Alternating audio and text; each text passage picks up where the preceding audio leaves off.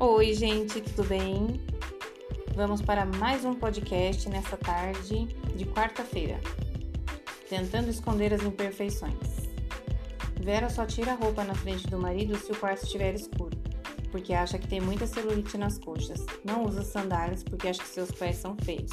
E jamais sai de casa sem maquiagem, nem mesmo para levar o cachorro para passear. Vera acha que está preservando seu poder de sedução, mas seu companheiro não concorda. Na opinião dele, Vera é severa demais consigo mesma. E às vezes se pergunta se ele não está sendo julgado com a mesma severidade. É complicado viver em uma cultura que exige a perfeição. Seja o perfeito, a casa perfeita, o emprego perfeito, quando a busca pela perfeição chega ao ponto de fazer com que as pessoas tenham vergonha de quem são, da aparência que têm, do que fazem e das coisas que possuem, o relacionamento pode ser seriamente prejudicado. Você acha que precisa ser perfeita para que seu parceiro a considere digna de ser amada? Pense nessas três perguntas. Que partes do seu corpo você insiste em esconder? De que forma a sua insatisfação com quem, é, é, com quem você é pode criar desconforto para seu companheiro? Como essa dificuldade de autoaceitação pode se tornar uma fonte silenciosa de ressentimento ou raiva de você mesmo?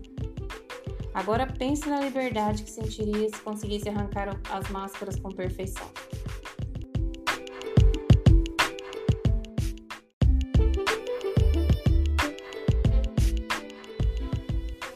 Tentando ser perfeito. Sempre que quer ouvir música, Nadia escolhe um CD de que seu parceiro também gosta, pois acha importante que eles apreciem o mesmo tipo de música. Sempre que Alexandre vai alugar um DVD com a namorada, ele a deixa escolher o filme porque não quer que a diferença de opinião crie um conflito entre os dois. Quando um relacionamento é novo e intenso, o casal às vezes concorda em tantas coisas que pode parecer realmente um par perfeito. Gostam das mesmas coisas, da mesma comida, do mesmo tipo de música, de fazer os mesmos programas, ir aos mesmos lugares, dormem juntos, acordam juntos, concordam sobre a temperatura em que o ar-condicionado deve ficar, que sabor de pizza escolher. Porém, à medida que o relacionamento engrena, começam a surgir pequenas. Muitas pessoas correm para escondê-las. Comem coisas que não querem comer, vão dormir mesmo sem ter sono, aceitam participar de atividades de que não gostam e assim por diante por acharem que precisam estar completa, em completa sintonia com o parceiro. Isso pode ser um grande erro, especialmente quando o ato de esconder as diferenças resulta em um acúmulo de frustrações e ressentimentos. A existência das diferenças é um sinal saudável de que o relacionamento está evoluindo e não se dissolvendo. As diferenças devem ser comemoradas e não lamentadas. Pergunte a si mesmo que diferenças você esconde de seu companheiro por medo de não estar perfeita a sintonia com ele. Será que o que você está incentivando a esconder a sua, será que está incentivando ele a esconder suas indiferenças também? O medo nos faz manter a maioria das máscaras. Vamos analisar mais uma vez os mecanismos que nos incentivam a manter nossas máscaras. Há um fator comum que conecta a maioria desses mecanismos: o medo da rejeição ou do abandono. Você vê isso em seu próprio comportamento? Vamos encarar a verdade. Se não, estiver, não tivéssemos tanto medo de sermos rejeitados, não nos esconderíamos atrás das máscaras. Elas são armaduras que desenvolvemos devido aos traumas do passado. Na convivência com pessoas não muito próximas, quando a intimidade pode ser algo inapropriado, indesejável ou perigoso, as máscaras têm um valor real. Entretanto, usá-las em suas relações íntimas cria uma barreira contra a conexão verdadeira. Com o tempo, isso se torna um problema para o casal.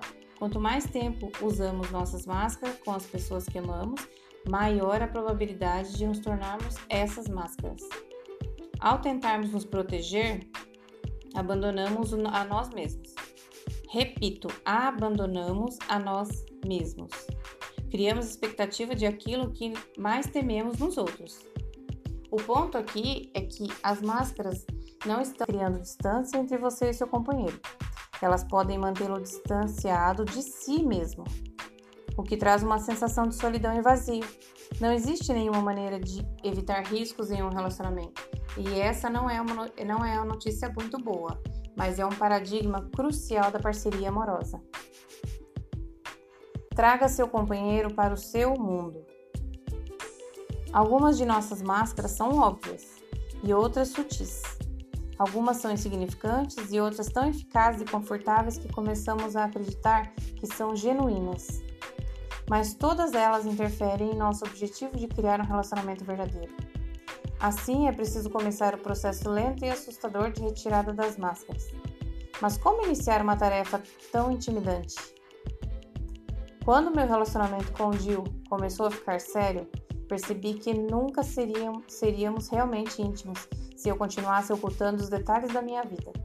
Depois de viver solteiro durante muitos anos, parecia natural não falar sobre certas coisas. Estava acostumado a lidar com meus próprios altos e baixos e resolver os meus problemas. A comemorar sozinho meus pequenos sucessos, basicamente, cuidar de mim mesmo. Mesmo querendo que ela me introduzisse em seu mundo, não acreditava que se interessaria pelos eventos banais do meu dia a dia. Jill me perguntava: Como foi seu dia? E eu respondia um simples: Bom.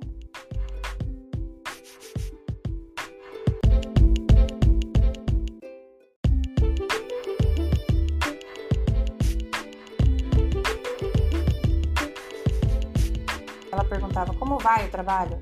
E eu respondia alegremente: Tranquilo, mesmo que estivesse sofrendo para escrever cada parágrafo. Quando eu falava com algum parente ao telefone, ela educadamente perguntava: Como vai sua família? E eu respondia: Bem, mesmo que um deles estivesse me levado à loucura. Eu ainda me sentia solteiro, mesmo estando do lado dela. Por sorte, não demorei a descobrir que era hora de tirar as máscaras.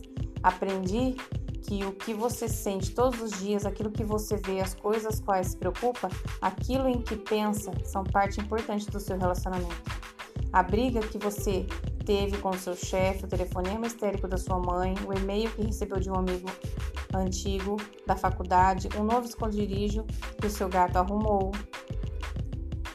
o barulho esquisito que seu carro anda fazendo quando você engata ré, o recado na secretária eletrônica que o fez sorrir, a camisa linda que você encontrou em uma liquidação e a tristeza que o assaltou no meio-dia. Essas são as coisas que formam a vida. Compartilhar a vida significa dividir esses pequenos acontecimentos.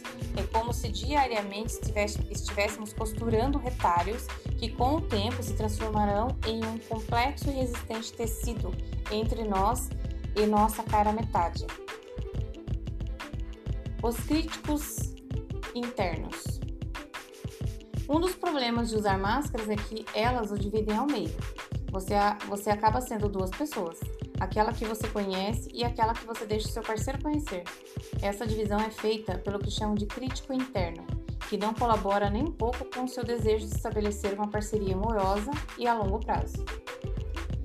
Cada vez que você decide esconder fatos, sentimentos de seu companheiro, seu crítico interno está atuando. Veja alguns exemplos.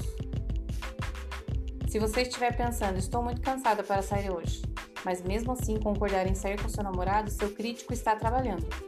Se estiver com medo de perder o emprego, mas disser à sua parceira que está tudo ótimo no escritório, seu crítico está trabalhando. Se estiver pensando, eu realmente detesto isso, mas afirmar que não se importa, seu crítico está trabalhando. Se eu estiver pensando, isso me magoa, mas não disser uma única palavra, seu crítico está fazendo hora extra. Quando o seu diálogo interno, a conversa que você tem consigo mesmo, não corresponde ao seu diálogo externo, as coisas que você diz ao seu parceiro, o relacionamento pode correr perigo. O crítico interno não atua apenas por meio de palavras e sentimentos, ele pode afetar seu comportamento também. Por exemplo, se você faz lanchinhos o dia todo para de que quando vai jantar com seu parceiro, seu crítico está trabalhando. Se sua sogra o enlouquece, mas você esbanja sorrisos quando ela está ao lado dela, seu crítico está trabalhando. Se você esconde a conta de telefone porque não quer que seu parceiro saiba o quanto você fala com a sua mãe ou quanto tempo você fala com a sua mãe, seu crítico está trabalhando. Quando sua experiência interna não corresponde ao seu comportamento externo, é o relacionamento, mais uma vez, que pode vir a pagar o preço. Bom, pessoal, por hoje é só.